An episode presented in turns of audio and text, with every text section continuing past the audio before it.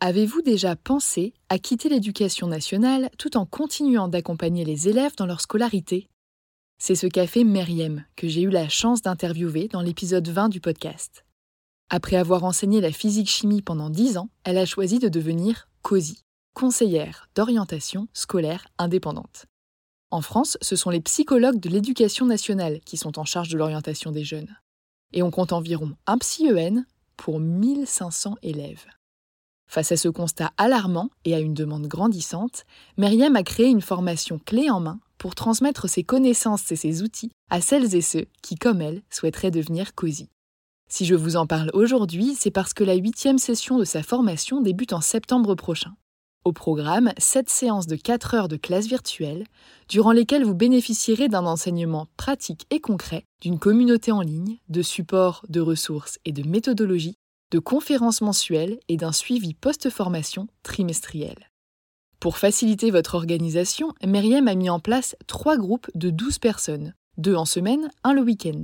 À vous de choisir celui qui s'intégrera le mieux à votre quotidien. Ces trois dernières années, Myriam a permis à près de 200 personnes de devenir COSI. Alors si vous aimez transmettre, informer et travailler au contact des jeunes, tout en exerçant un métier qui a du sens, en toute autonomie et à votre rythme, cette reconversion pourrait bien vous convenir. Pour en savoir plus, rendez-vous sur son site internet meriemdraman.com et prenez le temps de répondre au quiz L'activité de COSI est-elle faite pour vous?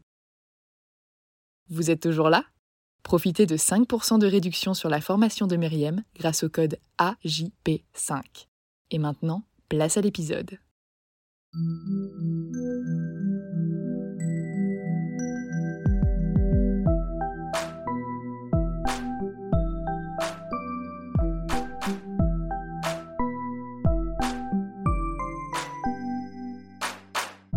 Bienvenue sur Avant j'étais prof, le podcast des enseignantes et enseignants qui ont osé la reconversion.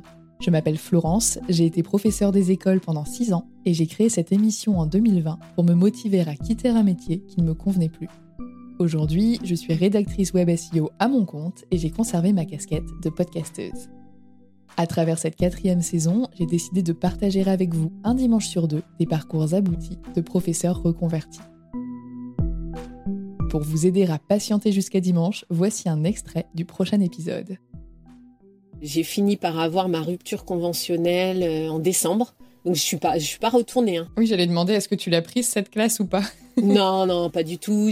J'ai appelé les syndicats qui savaient pas trop. Ils m'ont dit, euh, ils m'ont même parlé d'abandon de poste, euh, de démission, enfin que tout revenait au même au final. Donc euh, j'étais là, d'accord, bon. Et puis je, me suis dit, bah non, en fait, je continue ma démarche de rupture conventionnelle. Voilà, j'attends de leurs nouvelles. Et en fait, j'ai eu des nouvelles qu'en décembre. Et bien sûr, je n'ai eu aucune indemnité hein, parce qu'ils ont trouvé, bah, j'avais quand même 16 ans d'ancienneté, mais mais bon, ils ont trouvé l'excuse que j'étais euh, à l'étranger la dernière année. Ouais, je crois que c'est calculé sur ta dernière année d'exercice en fait, parce que moi je m'étais posé la question, euh, j'étais d'abord en dispo avant de démissionner, je m'étais demandé est-ce que je demande une rupture conventionnelle ou pas, et euh, il m'avait dit bah en vrai ça sert à rien parce que vous n'aurez pas d'indemnité. Sauf qu'à posteriori, j'ai toujours pas de réponse à cette question. Je me demande si on peut demander sa rupture conventionnelle en n'ayant du coup pas d'indemnité, parce que pour eux c'est plus facile à accepter puisqu'on ne leur coûte rien. Mais nous, ça nous ouvre quand même des droits au chômage d'avoir sa rupture conventionnelle. Donc en fait, ça peut aussi être un bon coup à jouer parce que tu as plus de chances que ce soit accepté.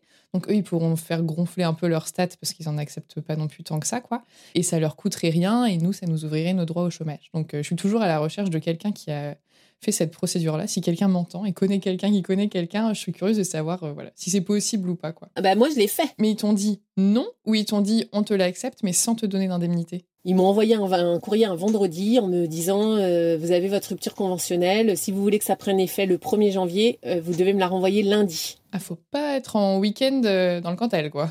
Voilà. Donc ensuite, donc je l'ai faite parce que moi, ça faisait quand même pas six mois, mais pas loin que j'attendais. Donc j'ai signé directement. Et après, je me suis inscrite à Pôle Emploi. Donc là, ça a été le parcours du combattant, mais vraiment ça a mis trois mois parce qu'en fait, ils se renvoyaient la balle entre l'éducation nationale et Pôle emploi. Et voilà. Et j'ai quand même eu une conseillère de l'éducation nationale qui m'a dit euh, euh, J'ai pas eu de chance de tomber sur votre dossier. Là, j'étais, mais si, en fait. Parce que là, ça faisait trois mois que je me battais avec eux, en fait, euh, entre les uns et les autres. Je lui ai dit Bah, bah si c'est trop compliqué pour moi, passez-moi votre supérieur, en fait.